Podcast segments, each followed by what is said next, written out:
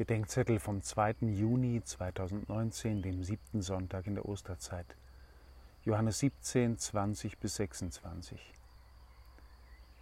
Zur Einheit der Kirche gibt es so viele Modelle wie Konfessionen, vom Einswerden mit allen Menschen guten Willens bis hin zum Auf Linie bringen möglichst vieler in theologischer Engführung. In dieser Spannung lebt die Kirche. Sie ist einerseits zu allen Menschen gesandt, und lebt andererseits aus der Konkretion der Offenbarung des dreifaltigen Gottes. Für Jesus ist das Modell der Einheit der Kirche seine Einheit mit dem Vater. Wie du, Vater, in mir bist und ich in dir bin, sollen auch sie in uns sein, damit die Welt glaubt, dass du mich gesandt hast.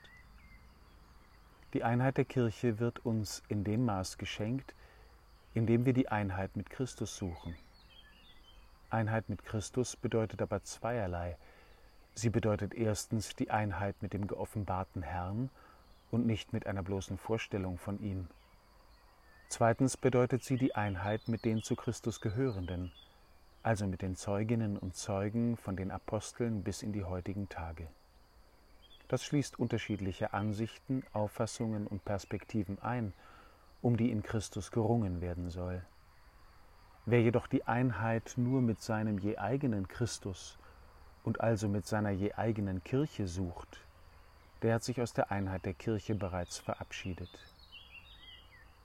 Auf dem Weg zur Einheit sind wir dort, wo wir regelmäßig miteinander beten, ohne Unvereinbares zu leugnen und uns miteinander in seinem Namen zu den Kleinsten und Schwächsten senden lassen. Das ist die Disposition für die Einheit die Gott selbst uns schenken wird.